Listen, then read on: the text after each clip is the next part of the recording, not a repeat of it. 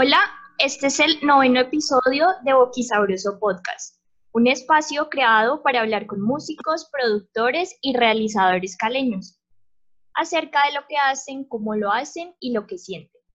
Este es el tercero de tres, dedicado al hard rock alternativo de Cali, Colombia. Hoy me acompañan en la distancia Eric Rivera, Mario, Edwin Betancourt y Julián, ellos son integrantes de la banda The Stone, conformada en 2013, influenciados fuertemente por bandas sonoras o soundtracks de series o películas. Yo quiero agradecerles a ustedes por aceptar la invitación y les doy la bienvenida a este espacio, al Boquisabros. Muchas gracias, gracias por, por, invitarnos al, al podcast. Bueno, ustedes nacieron como banda en el 2013 eh, bajo una formación alternativa instrumental, se puede llamar así, eh, porque estaba el cello, el bajo y la batería. Lo que he escuchado de ustedes, de sus canciones, de todo lo que han producido, ustedes tienen solo instrumental, no sé si han implementado ahorita el uso de las voces. Yo quiero que me cuenten cómo nació esta idea, ustedes de dónde se conocen, cómo conformaron la banda y decidieron que fuese de esta manera y sonar así. Bueno, eso ahí es como la, historia adolescente, por así decirlo, de, jóvenes que, quieren empezar eh, en la música y nosotros, digamos que el lugar que nos unió es un parque que queda justamente en el barrio Calipso. De hecho, es muy curioso porque en ese mismo parque es donde los miembros de Chucky Town se, se reunían cuando no eran Chucky Town. Entonces, eh, digamos que ese parque fue como el, lugar en el que muchos de nosotros empezamos a tocar un instrumento, empezamos con instrumentos como la guitarra acústica, eh, conocimos como otros compañeros que de pronto em, eran como músicos también y de alguna manera ya tenían como sus proyectos este, conformados ese parque tenía cosas como bien curiosas porque de casualidad, por ejemplo, una vez en ese parque estuvo Doctor Crápula, o sea, era una cosa como muy em, rara a nivel como de influencias creativas y musicales. Digamos que partiendo de ahí fue como donde nos conocimos nosotros. Digamos que el baterista que teníamos en ese entonces iba a montar tabla a ese parque, eh, digamos que Julián, que es el chelista, y yo Mm, anduvimos como más, eh, por otro lado, como parchados, siempre como con guitarras y eso.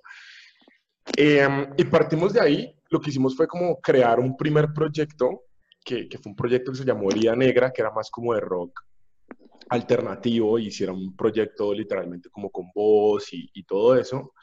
Em, digamos que eso fue como lo que le dio pie a nuestras primeras eh, exploraciones en la música. Fue un proyecto que duró alrededor de dos años. Nunca sacamos nada de música. Lo más curioso es que compusimos como 12, alrededor como de 12 canciones, pero pues fue música que nunca llevamos al estudio, que nunca grabamos. Y finalmente como que el proceso pues nos aburrió y eso hizo que paráramos. Después el baterista y yo volvimos a juntarnos para armar un proyecto, pero pues queríamos hacer un proyecto como de rock o metal industrial y fue como ese, esa primer puntada de The Great Stone. En ese momento el proyecto no tenía nombre, eh, um, pero entonces como que ya desde ahí se empezaron a, hacer algunas maquetas, ya desde ahí se empezaron a, a trabajar cosas. Y em, luego lo que hicimos fue invitar a Julián. Julián hacía parte de la banda anterior, eh, pues aquí hiciera parte de este nuevo proyecto. Convencimos a Julián, porque pues al principio fue como bastante difícil de convencerlo, Julián ya andaba pues como eh, en unos caminos más de, de, la música de orquesta, de como que ya estaba muy enfocado en, eso, en, en, la academia de, de cello y, y, como todo lo que estamos haciendo. Y como que pues no fue fácil volverlo a convencer de que se uniera al lado del rock and roll, pero cuando lo logramos convencer, la banda en un principio no se había pensado para que tuviera el formato de, ser instrumental ni de, ni de tener ese tipo de, como de, formato. Y las circunstancias fueron los que, la que fueron llevando a la banda a, eso. Digamos que la banda arrancó, em, las maquetas que ya teníamos no se ajustaban mucho a lo que Julián eh, eh, quería proponer con el cello, entonces empezamos como a cambiar cosas y finalmente como que em, no logramos encontrar un vocalista que, que, se, que se sumara como al ritmo de trabajo que teníamos en ese entonces. Entonces eso fue lo que dijimos, bueno, hay muchas bandas, eh, digámoslo así, mm, instrumentales y nuestro, nuestra influencia más fuerte pues era apocalíptica. Entonces dijimos como que listo, ¿no? Hagamos un proyecto instrumental y eso no quiere decir de que en un futuro, cuando de pronto la banda sea más conocida, podamos como colaborar con vocalistas o cosas así. Cuéntenme la conformación de ustedes, o sea, ¿ustedes son músicos de academia o son empíricos? Ahorita que mencionaste que Julián estaba como en las grandes ligas. Mm, bueno, este, nosotros, en mi caso, soy, soy, soy músico empírico. Sí, yo por lo menos también soy músico empírico, como que como a los 10 años la música me empezó a interesar y como que démosle a esto, empecé escuchando otras bandas como Blink 182 y así, unos estilos completamente diferentes, pero yo escuchaba esa batería y yo como que, esa vaina tan rara, yo quiero como ser ese bulloso, ese ruidoso, ese que, que toque un instrumento así bien raro, que le dé un toque diferente, no como la mayoría que tocan guitarra y eso, sin ánimo de ofender, ¿no? Okay. Pero sí como que, no, vamos a hacer la excepción, vamos a tocar un instrumento diferente y ya de ahí empezaron a surgir otras cosas y hasta este punto que, que estoy tocando con los muchachos. En mi caso, por ejemplo, eh, pues igual yo en adolescente comencé por mi cuenta aprendiendo con amigos, eh, libritos y todo eso. Ya luego cuando terminé el colegio sí me, me decidí pues por estudiar la carrera en música, entonces ingresé a la Universidad del Valle, ahí hice la licenciatura en música. Después de, de terminarla, eh, a los meses eh, salí a hacer una maestría en música en México.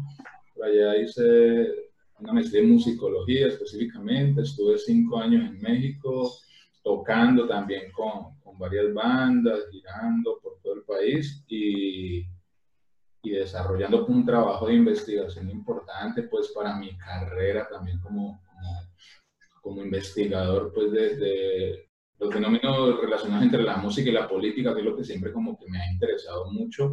Entonces terminé la, la maestría en música y ya de ahí fue que decidí regresar a, a Cali, la tierra me jaló nuevamente y por acá ando hace aproximadamente un año larguito eh, desde que conocí también entonces a los chicos pues, de Greystone y todo eso. tú, fuiste el último que entró eh, a la conformación. ¿Qué, ¿Qué, haces tú dentro de la banda? Yo soy el guitarrista. Julián iba a decirnos algo, unas palabras. sí, pues en mi caso, digamos que pues el violonchelo, digamos que tengo la fortuna de, de haberlo tocado pues en academia. Pues no fue fácil en cuanto a a que no es un instrumento pues muy, muy, por decirlo así, comercial. Entonces, digamos que pues detrás de como esa lucha de encontrar profesor, de, de, aprender a tocarlo, porque pues requiere cierta disciplina. Digamos que estuve durante más o menos alrededor de unos 7, 8 años trabajando con, con un profesor graduado de Bellas Artes que se llama Jaime, por supuesto, y le debo muchísimo. Y pues más o menos es eso.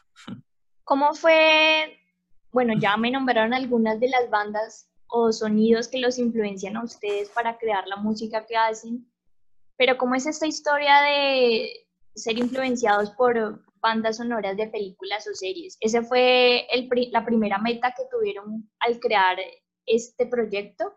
¿O simplemente son influencias que les vienen a la cabeza a la hora de componer? Pues digamos que no necesariamente fue como el primer em, objetivo. Pero nosotros le atribuimos eso a que, digamos que la banda siempre está como muy influenciada como por las cosas que nosotros vemos eh, en determinado momento.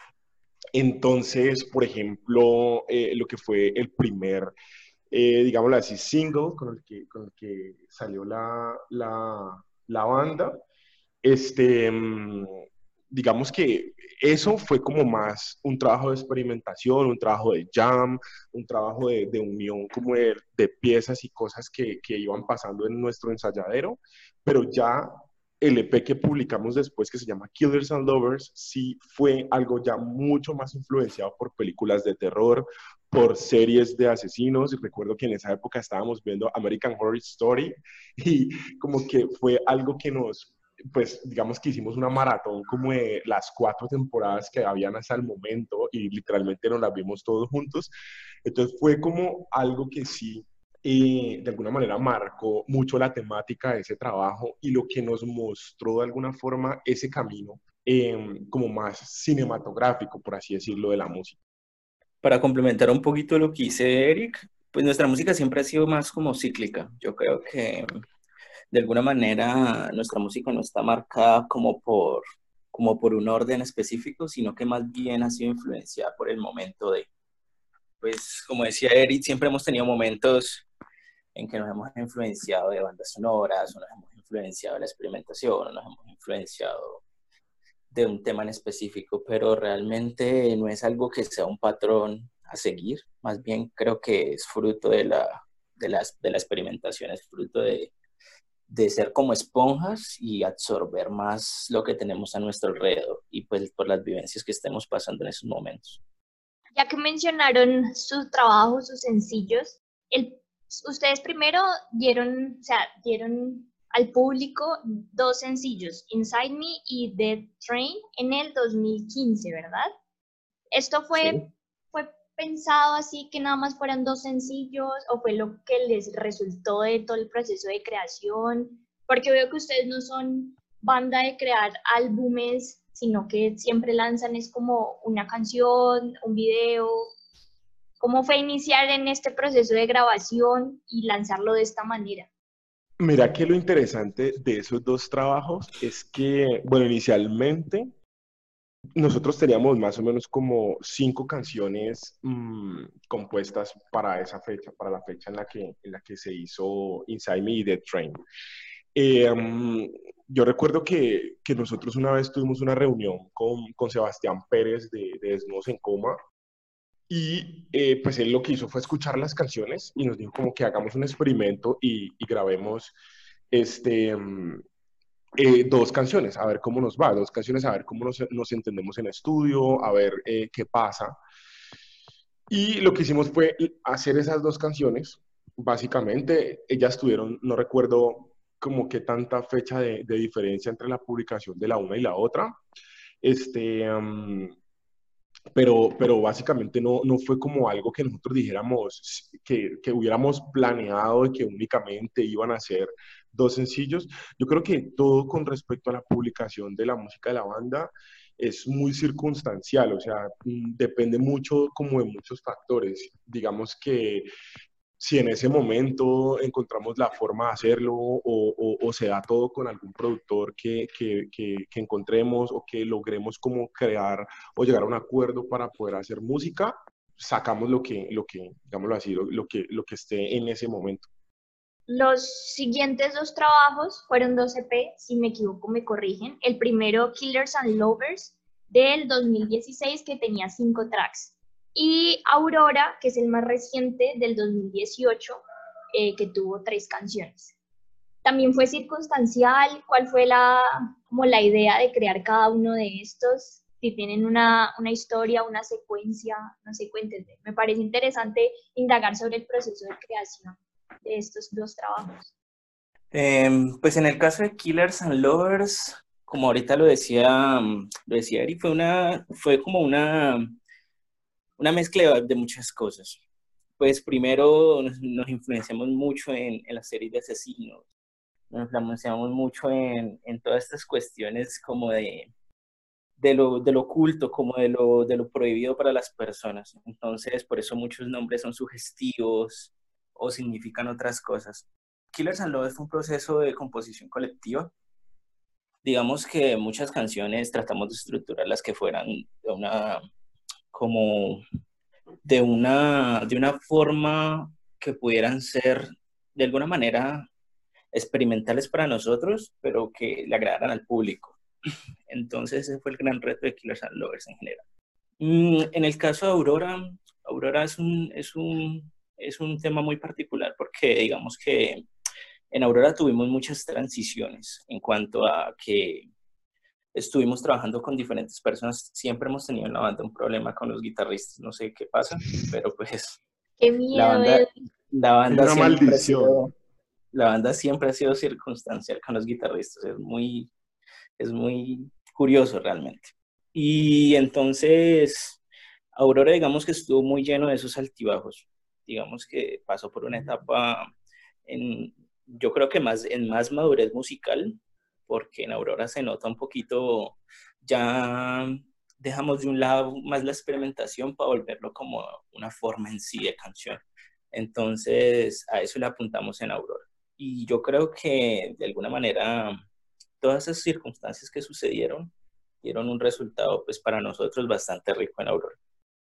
Me interesa saber, yo sé que ustedes no tienen letras, no cantan en sus, en sus canciones, pero el lenguaje que manejan en los nombres, utilizan inglés, eh, los nombres son en inglés, pero digamos que Aurora ya empieza con nombres en español. ¿Hace parte de esa transición? Sí, eso como que al principio se empezó fue dependiendo de lo que se trataba en ese momento el disco lo que se estuviera grabando, se tomaba como un concepto para, para eso. Un ejemplo, por lo menos con Killers, que era de toda esa trama de asesinos. Entonces, como que todos esos nombres se tomaron de partes relacionadas con eso. Ya lo que fue con Aurora era algo más tranquilo. Entonces, como que no, pongámosle Aurora. Y también porque para ese tiempo hablamos como que ya es tiempo de que empecemos a sacar los nombres en español, al menos eso, pues ya que no tenemos letras. Y lo mismo pasó con, ahí en Aurora, todos los nombres, pues tienen, pues los dos nombres que son en español y coordenada 23. Y ya lo que fue lo último que sacamos hace dos meses, que fue Cuerpos Cabales. Ese es, un, ese es un sencillo, ese todavía no hace parte de ningún compilado, Cuerpos Cabales. Ahora. Por ahora. Por ahora por ahora. Digamos que eh, nosotros somos muy supersticiosos con respecto a hablar de proyectos que aún no tenemos en nuestra mano, porque nos, nos, nos son cosas muy curiosas. Por ejemplo, cuando nosotros íbamos a sacar el video de All My Memories Know My Name, eh, nos anticipamos mucho y empezamos a hablar de que íbamos a hacer el video y empezamos como a, lanzar em, tomas pues del, del detrás de cámaras y pasó de todo que hizo que ese video se retrasara. Yo no, yo no me acuerdo, yo no sé si los muchachos me pueden ayudar con eso, como si estoy en lo cierto, fueron como seis meses que, que se retrasó el video. Entonces, siempre que nosotros hablamos de algo es porque literalmente ya lo tenemos hecho, ya está hecho, ya están nuestros computadores, pero empezamos a decir como que vamos a grabar un video o empezamos a, lanzar fotos como en detrás de cámaras, pero estamos mintiendo. Eh, eh, ya, ya, lo, ya lo hemos hecho, ya está terminado, pero es precisamente por ese, como, por ese eh, agüero que le tenemos a, a anticiparnos a las cosas. Cuerpos cabales, esperamos que a futuro sí haga parte de algo eh, si haga parte de algo más grande, es como lo, que, lo que podríamos decir por ahorita. A mí me genera mucha curiosidad e interés debido a que ustedes no tienen letras dentro de sus canciones, que el desarrollo de contar la historia lo hacen a través de los videos que tienen. Eso me parece muy interesante porque jugar con la imagen es muy subjetivo entre todas las cosas subjetivas de la vida, pero me parece que ayudan mucho a las personas que escuchamos las canciones de ustedes a darnos una idea de lo que ustedes quisieron plasmar dentro de esa canción. Algo que me llama mucho la atención además es el tono de piel de las personas que aparecen en sus videos. ¿Por qué? Porque siento que la música de ustedes no es muy latinoamericana, pero sin embargo las personas, los modelos, los actores que aparecen tienen tonos muy latinos, entonces está como ese contraste. Yo quiero que me cuenten cómo es la conformación de la idea para crear estos videos? ¿De dónde sale? ¿Cómo estructuran el guion? Es muy interesante. Listo, pues yo primero quiero como, como andar un poquito en lo que mencionas, que tiene que ver justo con, con el significado, pues cómo construir estos significados por medio de la música instrumental, eh, sobre todo pues que, no dependemos de, un texto pues que guíe, digamos, el discurso musical, ¿no? Y ahorita pues que, que alguno de mis compañeros nos colabore también con lo de lo que tiene que ver con el color de las pieles y la cuestión de la imagen, visual a través de los, de los videos, ¿no? Eh, es súper interesante porque en la música instrumental justo ese es como el reto, pero asimismo eh, la riqueza, ¿no? Tienes una cantidad de posibilidades eh, para jugar, para combinar, para buscar, eh, para buscar cómo plasmar las, las, las ideas o los universos que te vas construyendo, ¿no? cómo plasmamos discursos por medio del sonido, que en realidad, como tú mencionas, va a configurar un discurso totalmente eh, eh, subjetivo, pero que también tiene unos recursos pues, retóricos que pueden ayudar a construir un discurso común a varios, ¿no? O sea, digamos, podemos sembrar terror a partir de ciertos sonidos y va a ser más o menos compartido por nosotros como escuchas, ¿no? Entonces, pues de Greystone considero que, que, justo es como el reto, pero también la exploración, ¿no? ¿Cómo hacemos para no depender del texto, pero tratar de comunicar ciertos mensajes sin reducir nuestra música solamente a esos mensajes, sino también dejarlo abierto para interpretación del público, ¿no? Entonces, pues eso es lo más maravilloso, a mi modo de ver, de, de la música instrumental, ¿no? Poder transmitir ciertos eh, mensajes y ver qué pasa en ese proceso de, de, de interpretación, si esos mensajes, los códigos han sido bien decodificados o, o, se han construido nuevos, nuevos discursos a través de, de las escuchas, ¿no? Me parece riquísimo pues, en el proceso pues, de comunicación. Y lo de las pieles y los colores y lo latinoamericano, no sé, Julián, Mira, que es súper curioso ese análisis que haces, me parece. Sí, sí, muy curioso. y, una, y, un, y un, buen, un buen detalle como de, de un buen detalle visual. Periodístico.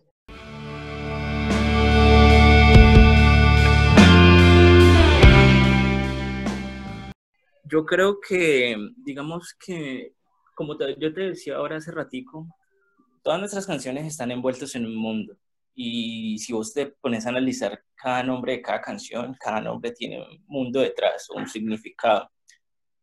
Eh, el proceso de construcción de este tipo de cosas lo hacemos a través de eso, ese es nuestro puente realmente. Yo creo que a través del nombre de, nuestras canciones creamos, creamos todo un guion, todo un, toda una escena y, y, esa, y eso es lo que llevamos a la realidad. Yo creo que de alguna manera eso es lo que hace que nuestros videos sean como tan visuales, pues además de que pues él y yo somos diseñadores gráficos y eso nos da un poco algunos puntos.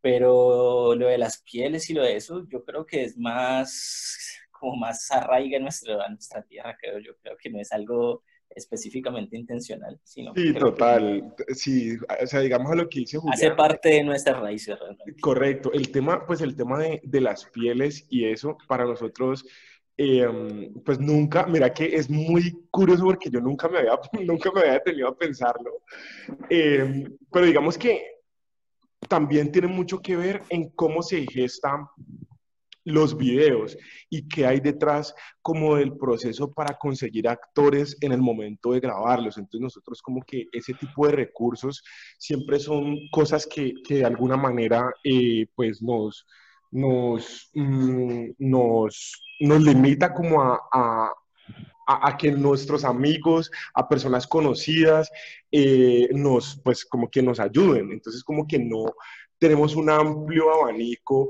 en el que decimos como que listo, para este video nos imaginamos un personaje con estas características. La verdad, nunca lo hemos hecho. De hecho, los videos es un proceso que hacemos mucho eh, de una manera muy colaborativa, la verdad. O sea, los videos de la banda siempre se hacen de una manera muy colaborativa, nos ayuda mucho Angelo, nos ayuda mucho, eh, que es quien está detrás de la cámara, Eh, y en, el, en, en cuestión de los actores, pues siempre son como amigos de nosotros. Hablemos de las giras. Me parece muy interesante conocer a la banda dentro de una gira porque exploran otro tipo de experiencias y conocen otro tipo de cosas. Ustedes giraron en el 2016 con Red Sun Cold, creo que fueron a Bogotá, Medellín, Río Negro y Pereira. No sé si fue la primera vez que salieron de gira, eh, cuéntenme cómo les fue, qué tal compartir eh, tarima con esta otra banda. Bueno, em, digamos que eso fue un, proceso muy, muy, muy genial. Sí fue la primera gira, la, la, la, vez que giramos con Redson Colt, que pues son unos, chicos que admiramos mucho, que, que, queremos muchísimo y que la verdad le agradecemos toda la vida de que nos hayan invitado a ese tour. Redson Colt hizo una gira junto a digamos que Em, le agradecemos mucho a Redson Colt esa oportunidad que, que y, y, el haber pensado en nosotros, que la verdad cuando recibimos la invitación fue como de, de, de what the fuck, porque nosotros no somos muy de, de, parche, no somos muy como de ser muy amigueros y principalmente no, o no nos consideramos como el parche de Redson Colt. Entonces como que recibir la invitación em, de, de, parte de ellos pues fue algo muy, muy bonito fue la primera vez, fue literalmente una dinámica que fue como muy sinérgico, digamos que la manera en la que nos entendimos, porque básicamente eran tres bandas girando en una van que tenía un puesto de mierda, digamos que ese era el puesto del castigo, que, que nos lo íbamos rotando entre todos, y era literalmente una banca que no se podía reclinar y que te, tenías que dormir como en posición vertical, era una cosa súper chistosa, Em, pero fue muy genial. Literalmente era como, era como un circo en el sentido de que era como que llegar a una ciudad como con un show de tres actos raros. Eh, entonces era como ese tipo de, de, de sí, de, de, circo de freaks que de alguna manera llegaban como a las ciudades y fue muy bacano. Digamos que la recepción del público a The Great Stone en ese momento, que era la primera vez, muy seguramente en ninguna de las ciudades nos conocían porque pues digamos que eh, en ese momento la banda estaba como muy arraigada a Cali, pero fue para nosotros muy sorpresivo ver la respuesta de la gente afuera, ver la respuesta de la gente en Bogotá, en Medellín, en Río Negro, en Pereira. Entonces fue muy, muy genial. Mira que hablando un poquito de esta gira, yo creo que esta gira fue un hito bastante importante para la banda. Más allá de, lo, de la experiencia física, yo creo que esta gira nos abrió horizontes gigantescos. Después de esto, entre todos nos dimos cuenta de que es posible hacer las cosas. Entonces, si hay alguna banda que nos está escuchando o algunas personas que de verdad lo intenten hacer, yo les invito a que lo hagan porque mira que la experiencia detrás de una gira es realmente gratificadora. Realmente cuando vos te das cuenta de que muchas personas, digamos, que te abren, te abren caminos, te abren espacios, te, te encuentras grandes personas en el camino y esas personas te conectan con otras, es una experiencia sumamente como gratificadora. Entonces, es, este, esta, esta primera gira yo creo que realmente marcó un punto muy importante en la banda porque luego de esto se vino la segunda y pues la segunda ya fue más a través de gestión nuestra y ya pudimos hacer más contactos y de esto fue realmente grandioso. Cuénteme de esa segunda que ya mencionaste, Julián. Fue en el 2019. Creo que estuvieron en más ciudades, incluyendo Popayán, Buga, eh, fue con la banda caleña también, Tulpa. Sí, exactamente. Esta segunda gira fue, digamos que esta segunda gira, como te lo contaba ahora, fue nuestro reto. Fue el reto de hacer como algo grande por nuestras propias manos, por decirlo así. Nos, nos contactamos con la, con la banda Tulpa para, para nosotros, entre los dos, hacer la gira. Teníamos varios problemas en el camino. El primero era el tiempo. Pues, no sé si tú conoces, pero pues igual todos, todos aquí trabajamos, estamos pues en el mundo laboral común y corriente y muchas otras bandas también les pasa lo mismo. Entonces, nuestro primer problema frente a eso fue el tiempo. Y tratamos de solucionarlo dividiendo la gira como por secciones, por decirlo así. Entonces, la gira se compuso como por dos, tres fines de semana, más o menos. Y uno de los fines de semana ya fue como de seis días porque ya cogimos Semana Santa. Entonces, esta gira Esta gira de alguna manera tratamos de tocar lugares que no habíamos tocado, por ejemplo Popayán y otros lugares que de alguna manera queríamos hacerlo, pero no, no teníamos... Buga. Buga, exacto. Y de alguna manera pudimos, pudimos hacerlo, gracias a muchas gestiones, pues hay que agradecerle también a Eric, que Eric fue una de las, una de las fichas claves de todo esto. Creo que él siempre ha pertenecido como a, como al equipo de comunicaciones de la banda, porque pues realmente es, es una persona que, que se le da muy bien ese tipo de cosas. Entonces, pero en cuestiones generales, la gira fue, para nosotros, fue realmente un éxito. Tuvimos fechas que fueron muy difíciles por el tema de la Semana Santa, pues porque pues, Colombia sigue siendo un país muy creyente, este tipo de cosas, o la gente sale de paseo de sus ciudades. Pero en, en términos generales, las giras son, son como son cosas muy importantes realmente. Entonces, la verdad, nosotros quedamos muy contentos luego de eso. No sé si alguno de ustedes quiera complementarle a Julián o, o todo ya está dicho. No, mira. No, ya, ya, ya, ya lo dejó todo. Pues yo como que menciono algo, así como dijo Julián, que si hay bandas que quieran, quieran hacerlo, esto es como la gestión que debe hacer cada banda. Yo recuerdo que para ese tiempo fue que yo entré a la banda. O sea, a mí me buscaron, fue para irme con ellos de gira. Para ese tiempo, eh, por ciertas circunstancias, el baterista salió. Entonces yo como que llego y me dicen, ve, lo que pasa es que tenemos una gira, entonces para que te vayas con nosotros.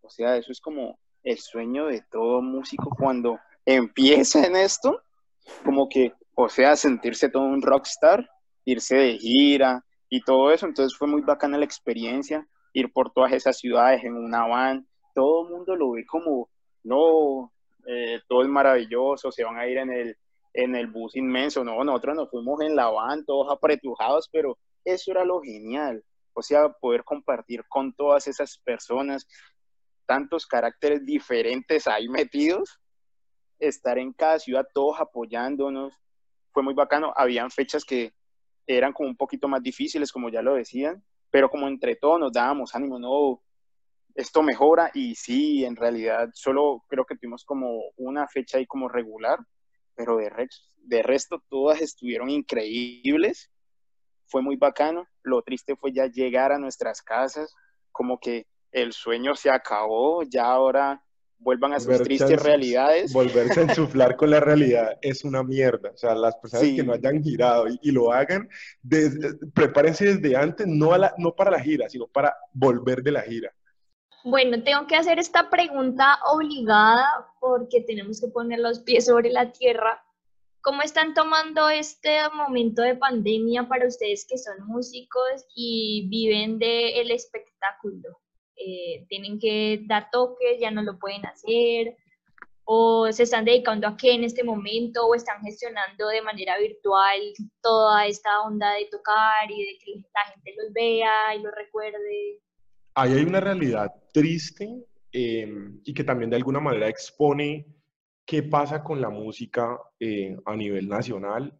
Y yo creería que, que no es algo que solamente le pasa a esta banda, sino que de pronto es algo que muchas bandas eh, están metidos en eso y es que pues muy pocas bandas viven de su banda. Yo hace, no sé, hace como unos dos meses recuerdo, y, hice una encuesta en Facebook y, la, la, pregunta es, ¿conoce usted una banda que viva 100% de sus ingresos, eh, que sus músicos vivan 100% de, de, sus ingresos del proyecto? Y la verdad, pues la respuesta fue bastante triste, o sea, y fueron no recuerdo, más de 100 respuestas en, ese post.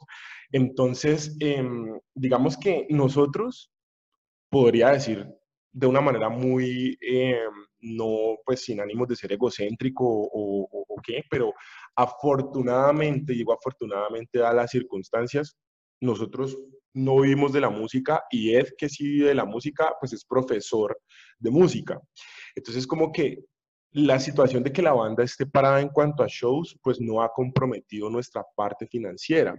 Pero sí hemos aprovechado, digamos que para hablar de la otra cara de la moneda, la pandemia, para poder generar mucho más contenido del que no podíamos generar antes, por estar de pronto ocupados con el día a día, por tener la excusa, porque la verdad es una excusa de que estás, eh, de, que, tenías que salir o de que de pronto no tenías el tiempo para hacer ciertas cosas. Entonces lo que, lo que nosotros empezamos a hacer fue, bueno, listo, hay una problemática, de hecho, eh, uno de los, digámoslo así, huecos y una de las puñaladas más profundas que este virus le ocasionó a la banda fue tener que aplazar nuestra gira a México, que iba a ser en abril. Para nosotros eso fue muy doloroso. Quisimos que casi que aguantar hasta el final. O sea, nosotros no vimos ese comunicado inmediatamente porque dentro de todo como el, el instinto, yo no sé, de supervivencia, creíamos que esto se iba a acabar. Y creíamos que en abril como que íbamos a poder irnos a la gira, algo que veníamos trabajando desde enero de este año, perdón, desde diciembre del año pasado.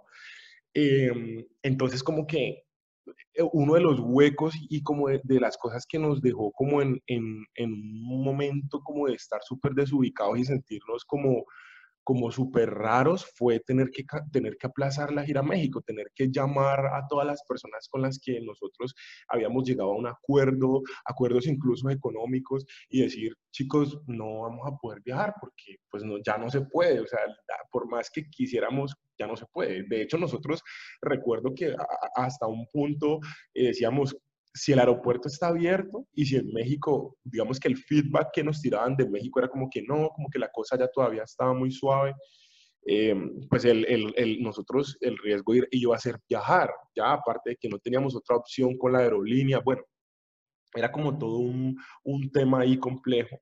Pero yo creo que lo bueno que yo le podría decir y que, y que le podemos sacar a eso es que la banda eh, actualmente está trabajando en cosas que yo sé que pronto en, en, términos normales tal vez no se hubieran hecho, como que nosotros, por ejemplo, hicimos un canal en el que ah, eh, hicimos como unos podcasts también, creamos un canal de podcast para ahí como que hablar de algunas cositas y ese canal lo vamos a ir moviendo a futuro con otras eh, bandas.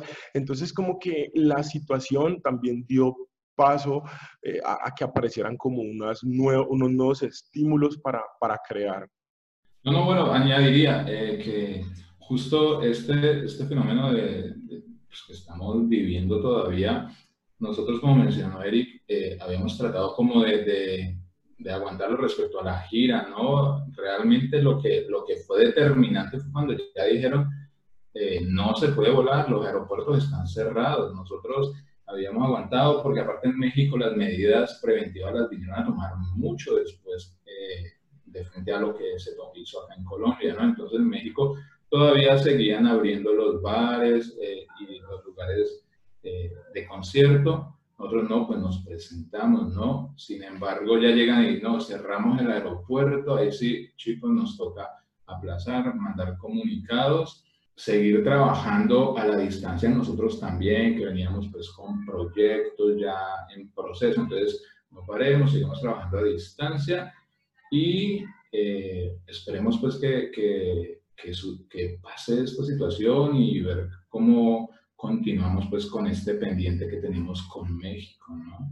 Claro, sí, fue bastante duro para muchas bandas, tanto las que viven de la música, o sea, de las que hacen, como las que no, pero igual sienten el golpe porque ya nos toca movernos un poco más lento, ya las cosas no son tan rápidas como estábamos acostumbrados, pero sí, total, los entiendo y, y sé lo que están hablando. Bueno, a la banda ustedes los pueden encontrar en varias plataformas, ¿verdad? Para que escuchen la música. Están en Bandcamp, en todas las plataformas de streaming, no sé si estoy bien. Y los sí, pueden encontrar en sus videos en YouTube, son muy buenos, los recomiendo. Para que vean gracias para que vean toda esta onda de la música instrumental contada también a través de imágenes, que me parece lo más interesante entre muchas cosas que tienen ustedes. Sí, así es. Pueden encontrar nuestra música en todas las plataformas de streaming. Eh, también, como lo decías, eh, digamos que está nuestro canal de YouTube, donde pueden ir a mirar la cara, por así decirlo, de Great Stone, que es como lo que tratamos de hacer para que este proyecto tenga una cara. Digamos que las caras se pueden reconocer muy fácil cuando una banda tiene un vocalista y como que de alguna manera es más fácil hacerte una imagen mental de ese ente o ese cuerpo o eso que de alguna manera sea. Pero, eh, exacto, como que tratamos de hacerlo todo muy, muy, muy visual. También eso lo pueden ver en nuestro Instagram, donde compartimos como también algunas cosas de ese tipo. Quiero agradecerles por aceptar la invitación. Sé que fue un poco complicado coordinar, pues porque ustedes trabajan y toda esta onda, pero muchas gracias por hacer parte del podcast y a los que nos están escuchando por apoyarlo. Muchas gracias a ti por invitarnos. De verdad, gracias a Boqui Sabroso Podcast. muchas gracias a ti. Gracias a todos. Muy contentos. Los que, están escuchando eh, este podcast y, esperamos que de verdad este tipo de iniciativas sigan cada vez floreciendo más en la ciudad porque somos como muy eh, creedores de que este tipo de espacios son los que hacen que la música y el mercado de la música sea posible.